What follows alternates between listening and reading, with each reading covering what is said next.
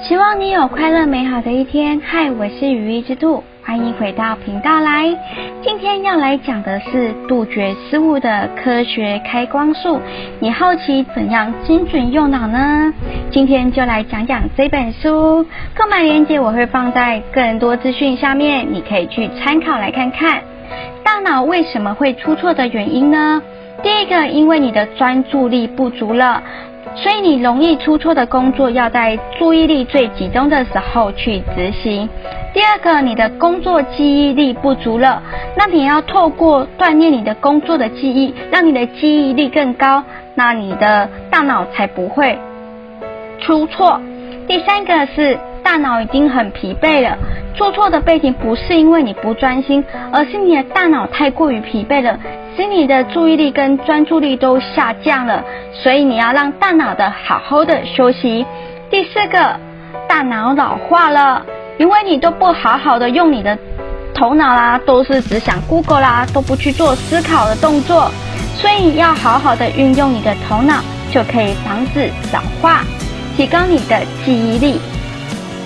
只要改变大脑的四个运作程式，第一个。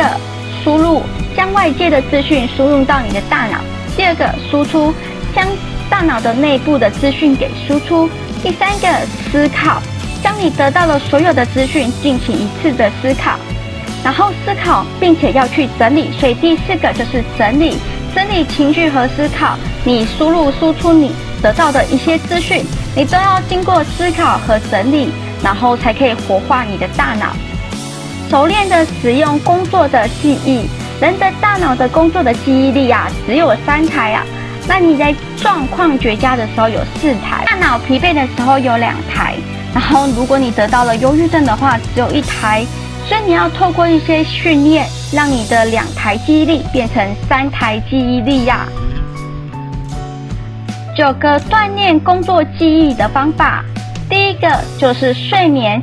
你至少要睡七个小时以上，才可以让大脑有充分的休息的时间。如果大脑不充分的休息的话，那大脑就会很疲惫了，你的状态就会变成只有两台的工作记忆啦。所以一定要有让大脑充分休息的时间。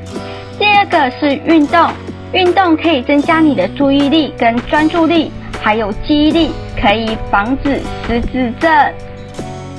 第三个，亲近大自然。我们在运动的时候，我们要同时的思考与判断，我们要走哪一条路啦，路况是如何啊，这样都可以让大脑可以更加的活化，因为你在思考了。第四个是阅读，工作的记忆力啊，是跟你的读解能力有关系，所以你只要阅读文章啦、书籍啦，可以锻炼你的读解的能力。那就可以锻炼你的工作记忆力了，那就是跟你的分析啦、读解的能力有关系，也是在活化你的大脑。第五个，使用记忆力，你有意识的背诵某一些东西，使用的记忆力就会训练工作的记忆力啦。第六个，心算，也就是在活化你的脑子，让这个脑子知道这个算术是多少，答案是多少。第七个是棋盘游戏，是有效的。训练你的认知的能力。第八个是烹饪，是训练你的排序的能力。因为你只要有一个东西不对的话，那你的蔬菜啦，或者是你的面啊这些食材啦，可能就会变得不一样了。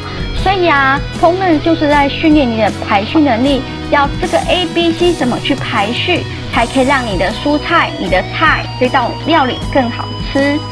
第九个是正能量的疗法。就是吸引力的法则，你相信怎样的东西，你就会吸引怎样的东西。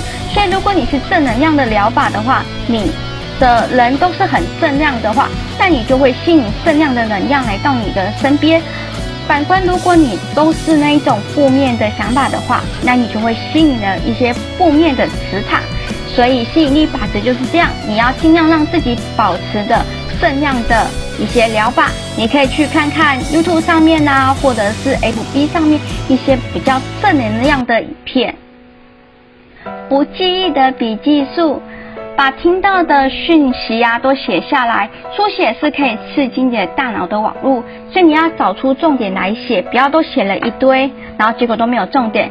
你要找出重点的写。那在找出这个重点的时候，也是在刺激你大脑的分析能力，到底哪个是重点，哪个不是重点，就会活化你的脑子了。那手写的话更能记忆，因为你有去思考、去想了、去分析的一遍，所以你你的记忆力会更好。现在很多都是用笔电啊，或者是电脑啦、手机来去记忆，那你就是照抄，你没有去思考的话。那你的记忆力点就会更低，那你就会想不起这个东西到底是什么了。所以书写它是可以更能记忆，因为你在写的时候，你已经去抓出了重点，那去分析跟思考了，所以这才是可以让你更有记忆点的一点。再来，把你的听到的讯息写出来，听到的讯息就是可以确保说你听到的东西是一样的，而不是。你的记忆变得很模糊，这样子。工作清单，工作清单就是让你知道你要做什么，那也是记忆力的复习，让你知道啊，你今天要做什么。然后你记得要放在你的眼睛看得到的地方，然后不要忘了去做确认。去做确认的动作，也就是去呃知道你今天的工作是怎样，那你去做了，那就确定确定确定到底你有没有完成，也是一个记忆力的复习，因为你要记得你要去做什么，那你有没有做到这一点？白板的工作数，那就是写下你需要的工作的时间，比如说你要打一个文案，那这个文案的话是要多少的时间？我的 YouTube 的频道也有做了一部是关于这个工作时间的一本书，如果有兴趣的话，也可以去我的 YouTube 频道去看这一本。那未来我可能也会放在播客上面。那但是因为我现在目前还在就是慢慢的更新，所以可能不会是马上。所以如果你想要马上知道这个关于工作需要的时间这本书的话，可以去我的 YouTube 频道上面看看，一样搜寻语义之兔就可以了。这这本书还写了很多关于大脑的部分，那我就是取一些比较简单的方式，让你听的时候不会觉得哇好难哦怎样的，我就是取一些比较部分简单的部分。那他写的大脑的部分，我都觉得非常的受用，以及他自己的工作数的代办的清单。那你也可以去找找看这本书。那因为这本书啊，其实让我学习的蛮多。我以为啊，这种大脑的书籍是会很枯燥的，结果我花了几天来去看完。这本书的字数是偏多的，但它也有很多的重点整理的表格，所以你多花一点时间，还是可以把它阅读完的。它会让你想知道说怎么做，所以你就会一直想要看去大脑到底要怎么样。才不会出错。那因为这样子，你会想要知道到底要怎么做，所以你就会一直想要看下去。好，这就是这一本精准用脑，提升大脑的效能，杜绝失误的科学开关。今天就是讲这本书。好，下次怎样的书我就不知道啦。我再看看，我会慢慢的搬运过来我的频道的书，然后到播客这边。好，希望你会喜欢这一集的播客。